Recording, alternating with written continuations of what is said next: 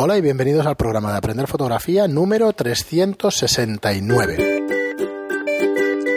Hola, soy Fran Valverde y como siempre me acompaña Pera la Regular. Hola, ¿qué tal? Muy buena, espera. Pues seguimos con público, aunque nos van abandonando, pero bueno, todavía nos queda. uno. Así que muchas gracias por venir. Y nada, hoy tenemos un tema interesante, pero antes de eso, lo que vamos a vamos a recordaros los cursos online de aprenderfotografía.online barra cursos. Ahí encontráis pues eh, 27 cursos ya hasta ahora, unas cuantas horas de fotografía, muchas horas de fotografía, eh, para que podáis aprender fotografía a vuestro ritmo. Tenemos cursos de todo tipo y el día 1 y el día 15 de cada mes subimos un nuevo curso. Hemos subido el, de, el día 15 de abril el de fotografía de bodegón de cristal, el con luz continua, y el siguiente, eh, bueno, todavía no lo tenemos grabado, pero va a ser el, de fotografía de boda, de teoría. La parte de teoría que quizá a la gente que tenga ahora las bodas pues Le igual bien. le puede Sí. venir bien. o el de bodegón también, pero con flash, con, con luz de flash, ¿vale? Así que bueno, repasadlo, revisad el, eh, la web aprendefotografía.online, donde encontráis ahí todo. Y que no se nos olvide hoy, ya hemos abierto la página donde si tenéis interés en el libro que está escribiendo Pera, os podéis suscribir. Es aprenderfotografía.online barra libro. Vaya. Así de fácil, ¿vale? Aprendefotografía.online barra libro. El que quiera información sobre el libro, aparte de que, bueno, vamos a estar diciéndolo en el programa, pues bueno, que se suscriba ahí. Entonces, eh, no mandaremos un email a todo el mundo que está suscrito en la web general, sino al que esté interesado, pues en, en el libro y así no molestamos tanto. Y nada más, nada más que esos dos mensajes. Hoy tenemos un... A ver, eh, queríamos hacer un repaso o un resumen, aunque nos podemos dejar un montón de puntos, pero eh, de alguna manera centrar el tema de cómo podemos dominar o qué maneras tenemos de dominar el centro de interés en tus fotografías.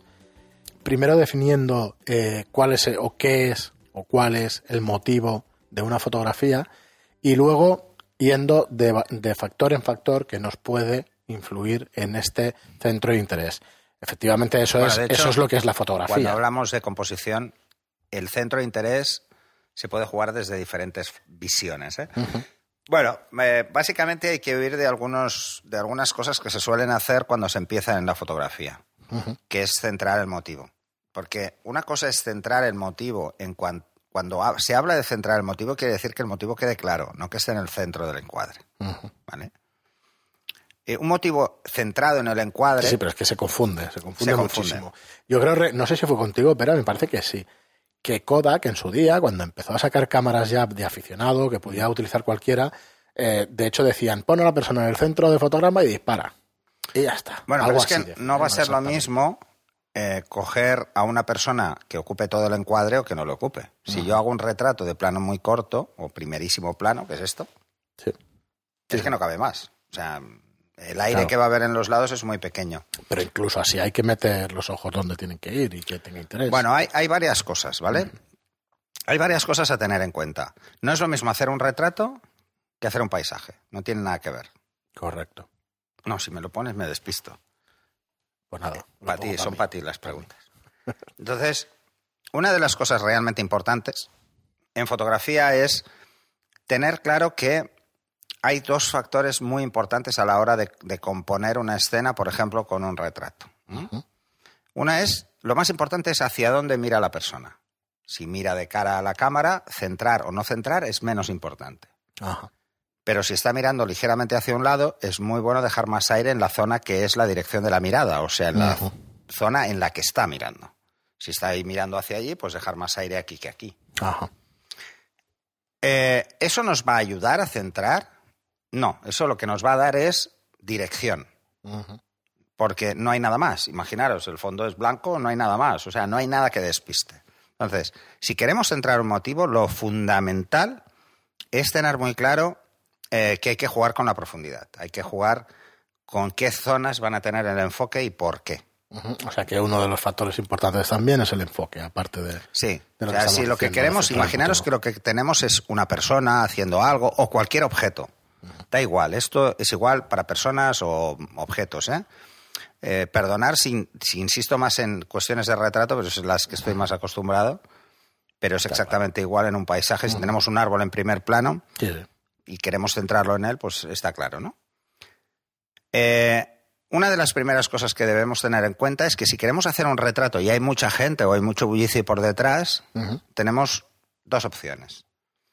O hacer que el fondo quede más oscuro, solución, utilizar flash, aunque estemos a pleno día, da igual.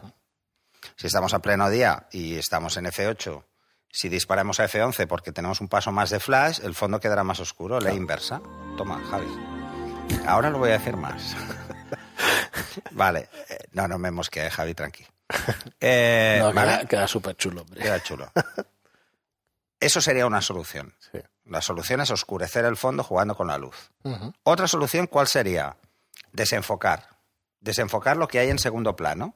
Intentar mantener el primer plano con un foco muy definido y que el resto no tenga. ¿Cuál es el inconveniente para hacer esto? El inconveniente que hay para hacer esto es que de entrada tenemos que jugar en distancias cortas o con focales muy largas. Claro. Luego el diafragma es otro tema. Ya que usemos un diafragma más abierto para tener menos profundidad o no. Si tenemos focal, el diafragma importa poco. Si estamos muy cerca, el diafragma importa poco. Se va Claro. a notar poco. Pero si no tenemos ni distancia ni focal, pues lo único que nos va a ayudar a hacerlo es el diafragma. O sea, cuanto más abierto esté, más vamos a tener una profundidad de campo más pequeña y por lo tanto vamos a desenfocar más el fondo. Claro. Esa sería la forma, una de las formas, como he dicho, la luz o el enfoque. Esa sería una de las formas de centrar el motivo. En Lo que está enfocado, el ojo lo va a ver y lo que no está enfocado, el ojo lo va a ignorar. Puede darle sensación de que hay más cosas detrás, evidentemente, es de lo que se trata, pero no va a tener el peso. Eh, ¿Es un tema cultural o, o de o, de que somos seres humanos, quiero decir? Da igual que lo vea un japonés que el que lo vea un occidental. El En tema del sí. el enfoque sí, ¿verdad? En Está esto absolutamente. Entonces, hay que tener en cuenta que eh, es, básicamente es cómo funciona nuestro cerebro. Nuestro cerebro no ve cosas desenfocadas. Claro. Mm, Cuando estamos mirando algo, a no ser que tengamos un problema en la visión, No le puede dar sentido a cosas que están si desenfocadas. tenemos astigmatismo, sí que desenfocamos. O si tenemos miopía, desenfocamos. Ajá. Pero mm, nos duele la cabeza. Nuestro cerebro no, no es capaz de estar mucho rato haciendo eso porque al final mm, nos afecta físicamente. Ajá. Eh, entonces, ¿qué pasa? ¿Qué hace el cerebro cuando ve algo fuera de foco? Lo ignora. Lo ignora. Por eso las fotos que no están nítidas a nivel de enfoque, eh, en- enseguida nos parecen feas, Claro. que no están bien, evidentemente, es por eso. Porque Claro, enseguida detectamos esos cambios. Estaba pensando en alguna foto tipo onírica o alguna cosa así, que quizá, pero claro, más que enfoque es a lo mejor definición, ¿no? No, pero en estas, en- cuando hacemos fotografías y paisajes oníricos, normalmente lo que buscamos es que todo esté en foco. O sea, vamos a jugar con hiperfocal, porque en un paisaje, en un plano cerrado muy corto, Claro. con una profundidad de campo muy pequeña, no vemos el paisaje. claro. Pero si trabajamos con un 24, lo vamos a ver. O sea, es que aunque no queramos, vamos a entrar en hiperfocal enseguida. Entonces Claro. va a estar todo bastante enfocado. Entonces se buscan cosas diferentes. Fijaros, cuando alguien hace un retoque de un encuadre muy abierto, no desenfoca el fondo. Pone el fondo tal cual es, porque sabe que va a estar en hiperfocal, aunque sea un paisaje Sí, claro. dibujado. Pero cuando hacemos un retrato de plano medio, de plano corto, y ponemos detrás un, gra- un graffiti, si está enfocado se ve raro, porque sabemos que nuestra cámara así no se va a comportar. Claro. Tiene que tener una un, pequeño pérdida de enfoque. ¿Eso qué nos quiere decir? Que está mucho más lejos. Y damos sensación de que está más lejos. Cuanto más desenfocado, pensamos que las cosas están más lejos. Evidentemente el ojo funciona igual. Si yo miro esto, el fondo, miro un dedo que tengo justo delante y centro mi atención en el dedo, no soy capaz de ver enfocado lo que hay detrás. Sí. Pero es que mi cerebro lo que le interesa es el dedo, el resto lo ignora. Claro. Por eso no, no nos damos cuenta de que esto pasa incluso con nuestra visión, Sí, sí, sí. pero pasa exactamente igual que con una cámara. Claro.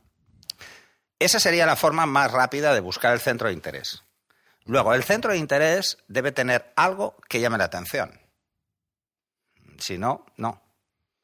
Eh, no va a servir de nada. Podemos tener una composición eh, siguiendo pseudo reglas de composición, que si puntos fuertes, que ahora hablaré del tema, pero si no llama la atención por algo y hay algo detrás que despiste, pues eh, se nos va a ir la vista a ese otro punto. Eh, os voy a poner un ejemplo muy sencillo, el que quiera que lo pruebe, ¿vale? Vamos a jugar con los puntos fuertes. Los puntos fuertes son las divisiones de los tercios. Donde se cruzan Sí. los tercios, esos son los puntos fuertes.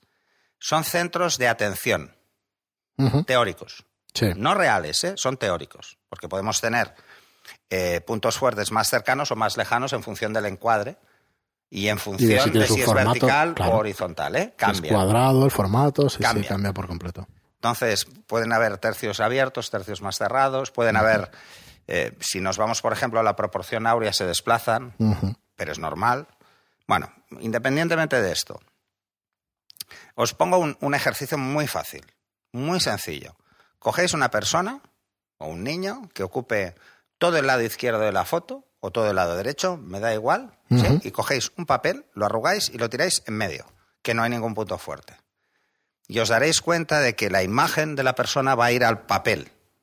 O sea, si- y se lo enseñáis a alguien que nunca haya visto fotos, que no sepa de fotografía. Ajá.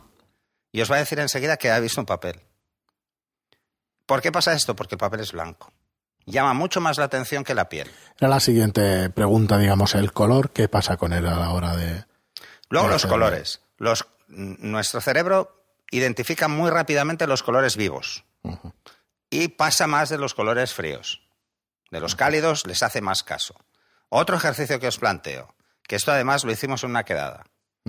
Eh, en un sitio donde haya mucha gente, buscar que haya alguien de amarillo, de rojo, de algún color cálido.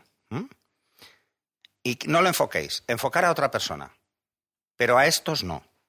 La gente va a ir a mirar estos directamente. Nuestro ojo va a ir a estos, porque son colores que tenemos mm, heredados de nuestros ancestros como alerta. Ojo. ¿Eso está probado? ¿verdad? Esto es así. Vale, vale. Y además hicimos Yo una lo he prueba. escuchado y- antropológicamente y es así. pero no- O sea, eh, y además, precisamente que los hombres y las mujeres veamos diferentes colores, también es por esto. O sea, Vale. viene por lo mismo. Y hacer esa prueba. Y ahora hacer la misma prueba con alguien vestido de verde o azul. ¿Vale? Pero que se enfoco además. O sea, por narices lo vamos a ver. Y veréis que como pase alguien de amarillo por el lado, este Te vas al amarillo. te vas al amarillo o al rojo, ¿eh? cualquier color vivo. Porque son colores que nuestro cerebro identifica como alerta, como que tiene que verlos. O sea, que los semáforos rojo y amarillo No es casualidad. no es casualidad. Nosotros identificamos el rojo El como peligro pasas, y el amarillo, amarillo- como precaución. Con precaución. Y por eso son así los semáforos. Y el verde, oye, está verde. O sea, es que es como si no veo el verde, como si no tuvieran disco verde los semáforos. Porque se había escuchado que en, que la cultura japonesa el rojo no tenía la misma connotación de No, una peligro, de las- violencia. Unas cosas son eso. las connotaciones a nivel social Claro, de los cosa- colores y otra es cómo los percibimos en una escena, ¿vale? ¿Por qué el rojo para nosotros es importante? ¿O por qué las mujeres distinguen más tonos que, noso- que los hombres? Porque el grado de madurez de un fruto es importante. Y aunque nos vayamos al hecho de que éramos antiguamente Sí, recolectores, pues lo tenemos en los genes, o sea, no lo hemos podido perder. Y esos tonos son importantes, pero no nos pasa, las cosas verdes no las comemos a no ser que sean lechuga y poco. Cuanto menos yo mejor, ¿vale? Pero eso es otro tema. No, pero, pero que lo veáis, ¿eh? es llevándolo al extremo. Nos vamos a fijar mucho más en los tonos cálidos. Por eso no es muy bueno centrar el punto de interés cuando hay mezcla de, de colores fríos y colores cálidos en composición. Porque lo que hace es despistar. No, no dejas claro el motivo, que, es, que es lo que estamos. Eh, fijaros una cosa, es, es muy fácil, ¿eh? ¿Queréis hacer un retrato que llame mucho la atención? Mucho, mucho la atención. Hacer que lleve algo, el modelo, la modelo de cuello alto, de color eh, naranja, que está entre el amarillo y el rojo. Y veréis cómo esa foto, si el fondo es verde o es una calle que tiene tonos neutros, veréis cómo destaca mucho. Sí, yo Destaca mucho aunque le quitéis luz a ese tono. Y veréis que parece que la cara reluce más, o sea, o da una sensación de más, mm, más impacto. Y el punto contrario, y cuando hablamos de fotografía en blanco y negro, entonces hablamos de contraste, No, blancos o negros. Los blancos llaman más la atención que los negros. pero es por contraste. No, porque siempre tendemos a mirar donde hay luz. es, esto, esto es como si nos diera miedo mirar en las sombras. Nuestro cerebro mira las luces. Vale. Es como, ¿eh? sigue la luz, Caroline, que hago yo siempre la broma. No mires a la luz, Caroline. ¿no? En el estudio, pues esto Sí, es sí, lo mismo. entiendo. O sea, el contraste es algo distinto de lo que es el blanco y negro. ¿no? El contraste es el paso de blanco y negro. ¿Vale? Y con eso también ¿Cómo pasamos? jugar Y Con eso también podemos jugar. Por ejemplo, una escena muy contrastada nos puede ayudar mucho a remarcar la piel, porque la vamos a dejar proporcionalmente mucho más clara, o es lo que parece, del negro que tiene al lado. Entonces se va a ver más. Por eso yo digo siempre que una de las primeras cosas que hay que tener claro en blanco y negro es evitar que la piel se vea gris, porque entonces le, le quitas gracia a la piel. Entonces es mucho mejor a una persona que es más rosada de piel usar un- en blanco y negro, usar un filtro naranja para hacer que su piel sea más blanca, que no dejarlo gris. ¿Eh? Alguien que está muy moreno en blanco y negro no queda tan bien como alguien que está con la tez más pálida. Porque hay menos contraste. Entonces, buscar el contraste también es una forma de llamar la atención, de llamar el centro de interés. Por eso en los retratos se identifica muy fácil. Te vas a la cara, pero ¿dónde te miras primero? Los ojos, que es lo que tiene más blanco. Es lo que tiene una zona más que llama la atención. Por dos luminosa, motivos. claro. Porque hay blanco y porque el iris brilla.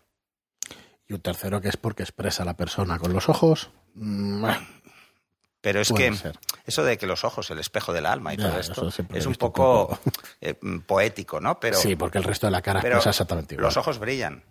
Brillan de forma natural. El resto de la cara no. Necesita luz Sí. para brillar. Entonces, el ojo va a brillar aunque tengamos una luz muy baja. Porque solo que exista un punto de luz, por muy lejos que esté, se va a ver en el Sí, ojo. se ve en el ojo. Entonces, nos vamos a mirar a los ojos siempre. Por eso es tan importante que los ojos estén bien enfocados. Si está alguien mirando de cara, tener más profundidad para que ambos estén enfocados. Si está mirando de lado, solo enfocar al que esté más cerca. Entonces, ese desenfoque hacia el segundo ojo, al que está más alejado del plano focal, no, no nos afecta, porque nos centramos en un ojo. Hay que pensar que el ojo que está más cerca del plano focal, en alguien que está un poco de lado, se ve más grande. Así que parece que está recto, pero está ligeramente girado, este ojo se verá más grande que este. grande, sí. Solo por ese motivo. Y cuanto más nos acerquemos, por perspectiva, más se va a notar. Luego es, otro juego sería jugar con las perspectivas. O sea, si quiero centrar la atención, si me acerco al motivo, voy a, va a aparecer que el fondo está más lejos. Esto es jugar con un ángulo mayor o con un ángulo menor. Si me pongo en un ángulo menor, o sea, en un tele, el fondo y el primer plano van a tener tendencia a juntarse. Si me pongo con un angular, el fondo y el primer plano van a tener tendencia a alejarse. Sí. Pues esto es otra forma de jugar. Es hacer que no puedo desenfocar algo mm, porque no tengo suficiente espacio y la profundidad de campo no se va a notar. Pues ¿qué puedo hacer? Que se vea más lejos. ¿Cómo? Pues abriendo más ángulo, en vez de usar un 100, pues uso un 50, pero estoy mucho más cerca. Entonces, ¿qué va a pasar? Que el fondo se va a ver más pequeño proporcionalmente, como si estuviera más lejos. Y eso es jugar con la perspectiva para centrar la atención. Muy bien, más cositas. Eh, el espacio negativo. ¿Nos ayuda a centrar? O... El espacio negativo es, es interesante cuando alguien quiere hacer prácticas en estudio.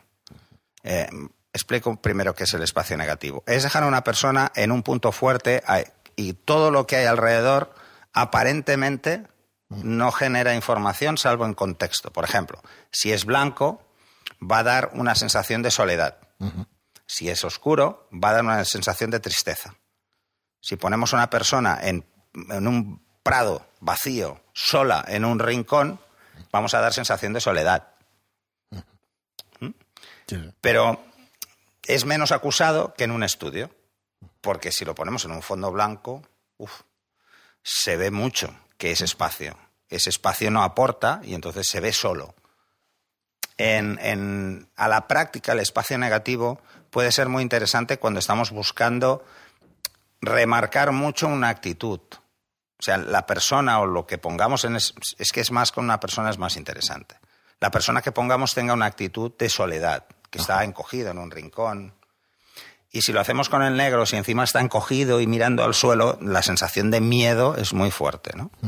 Es un juego interesante, pero Eh, junto con el espacio negativo hay otra cosa que es el minimalismo. Eh, ¿Qué quiero decir con eso? A ver, cuando empiezas a hacer fotografías, o quizá cuando empiezas o cuando, y cuando continúas, una de las cosas más difíciles es ver que tienes que aislar el motivo y no tener tantísima cosa. Entonces, Bueno, menos es más. claro, entonces el minimalismo yo lo entiendo de esa manera, ¿no? De decir, oye, saca menos cosas en el, en el el fotograma, encuadre, en el encuadre, sí. porque, porque al final, A ver, os voy a poner un ejemplo de. de- por ejemplo, un, partido de fútbol.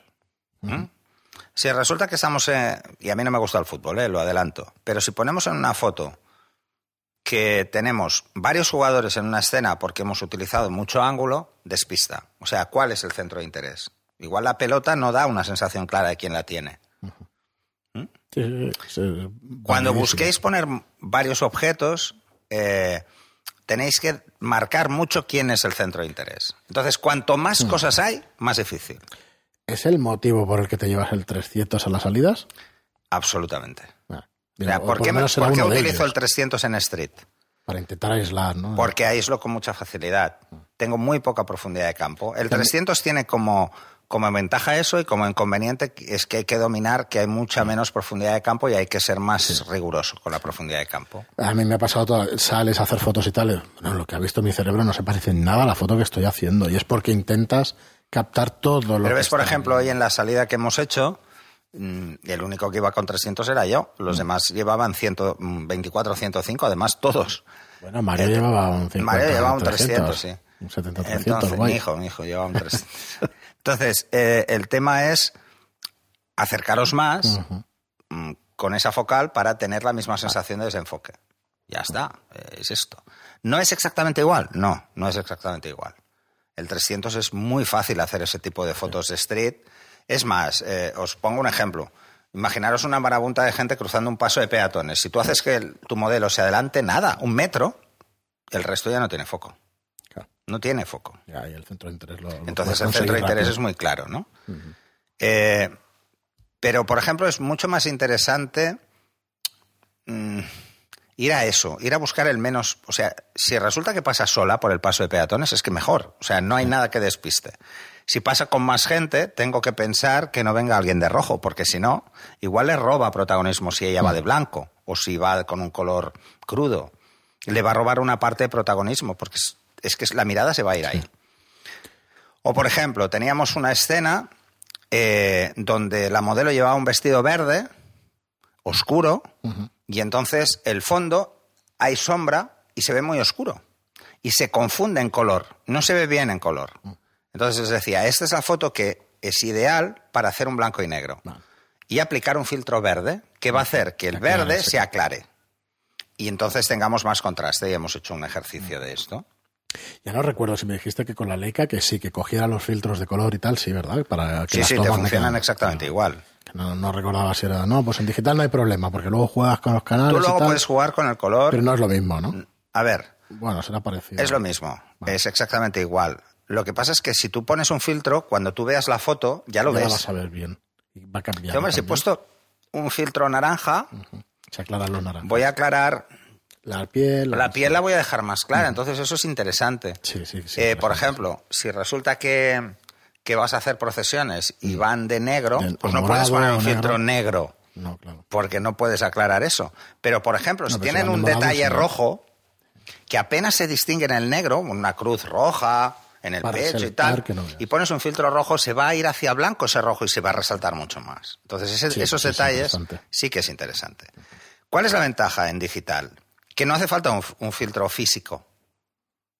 Mm, En los estilos de... Sí, es podemos decirle, oye, aplícame un filtro sí". rojo, aplícame un filtro verde, un filtro azul y lo puedes hacer directamente. De hecho, están los tres colores del RGB, pero luego ponen alguno más. Vale. O sea, te sale el amarillo o te sale otro color. Pues, oye, yo creo que es un montón de consejos para los oyentes, pero una última pregunta que igual es de una tontería.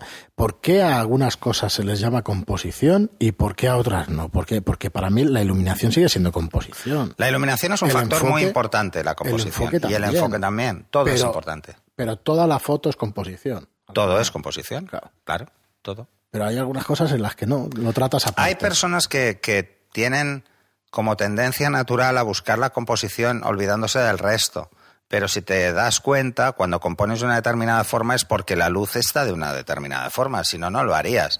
A ver, si yo cojo y sigo la mirada, pero resulta que la luz está en el lado opuesto, por mucho que siga la mirada, su cara va a estar oscura.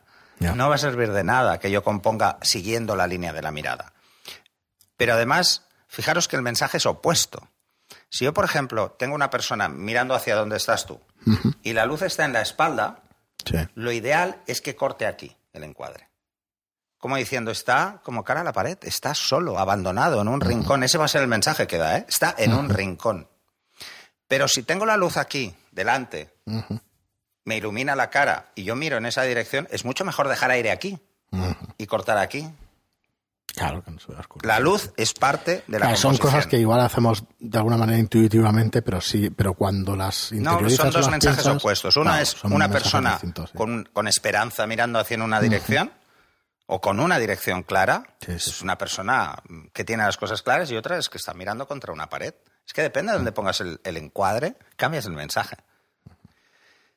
Y esto es una de las cosas donde la luz refuerza el mensaje.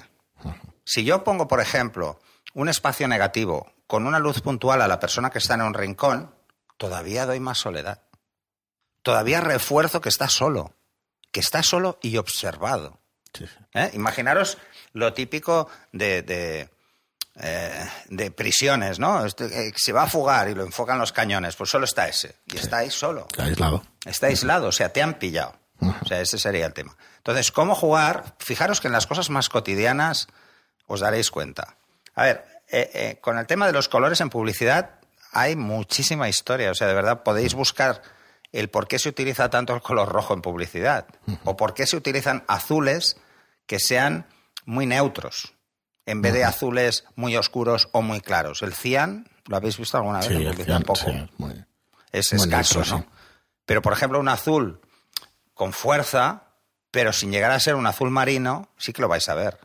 Incluso en logos, en muchísimos logos. sí, muchos. Muchos logos en un azul neutro, un azul que es prácticamente gris neutro. Pero el rojo se utiliza muchísimo. Entonces, ese tipo de cosas es importante. Os tener muy claro, por ejemplo, eh, cómo podemos resaltar en un retrato es muy importante, ¿no? El cómo, lo que tú decías de centrar la atención. Yo quiero centrar la atención en los ojos. Y resulta que son los ojos claros. Si pongo una sombra oscura, se verán un montón. Si son unos ojos oscuros y pongo una sombra oscura, no se verán. Claro. Parecerá un topillo, ¿sabes? O sea, su ojo va a parecer que desaparece. ¿Y entonces qué voy a hacer para compensar? Pues poner una sombra más clara en los ojos. Los labios, si la persona es muy blanca, pone un tono intenso tirando oscuro, un rojo potente, como el que llevaba Natalia. Potente, porque va a destacar mucho. Si es una persona muy morena, mejor ponle brillo, ponle gloss, que brille, para destacar los labios. O sea, esto es parte de la composición. Lo que pasa es que se asume que son cosas como muy de detalle. No, es que todo es composición. Son muchos detalles los que conforman la imagen. Luego, cuando final. busquéis, por ejemplo, hacer más de un elemento, buscar elementos múltiplos de tres. O sea, es mejor hacer uno o hacer tres que dos. Aunque mm, tres sea multitud, en el caso de, de hacer agrupaciones, es interesante que sean impares. Hay estudios al respecto. Sí, sí, por lo que sea. pues, no vamos a entrar ahora en las causas, pero sí es así. No, lo explicamos en el curso de composición, Sí, lo sé, lo sé, pero bueno. lo de las agrupaciones. Muy bien, Pera, pues llegamos al final de otro podcast. Estamos ya al minuto 29. Ahora con las cámaras te Sí, tengo ahí. ahora me te tienes, tengo ahí, tienes ahí te tengo pillado, ahí. ¿eh? De hecho, Nah, sigues, con, ido, sigues con la reflex a propósito. No, ¿Vale? porque me gustan mucho. Sí que me ayudan No, a eso. y se pero- ve muy bien. Y se ven de maravilla. Se ve muy bien. Muy bien, pues nada, espero que haya sido de vuestro interés. Esperamos que, que- que tengáis preguntas al respecto, porque creo que es un tema que aglutina un poco todo lo que es la fotografía, la verdad. Hemos intentado hacer un resumen rápido, pero si te coges la cámara, te vas a la calle y empiezas Sí. a aplicar todas estas cosas, empezarás a ver que tu Los fotografía conceptos de profundidad, perspectiva a, y tal son muy funcionar, interesantes. ¿eh? O sea que no es, no es una cosa así genérica que no puedas utilizar. Y nada, muchísimas gracias por estar ahí, como os digo siempre. Muchísimas gracias por vuestros eh, comentarios de 5 estrellas en iTunes, por vuestras reseñas de 5 estrellas en iTunes y por vuestros comentarios y me gustan en iBox. Gracias y hasta el próximo programa. Hasta el siguiente.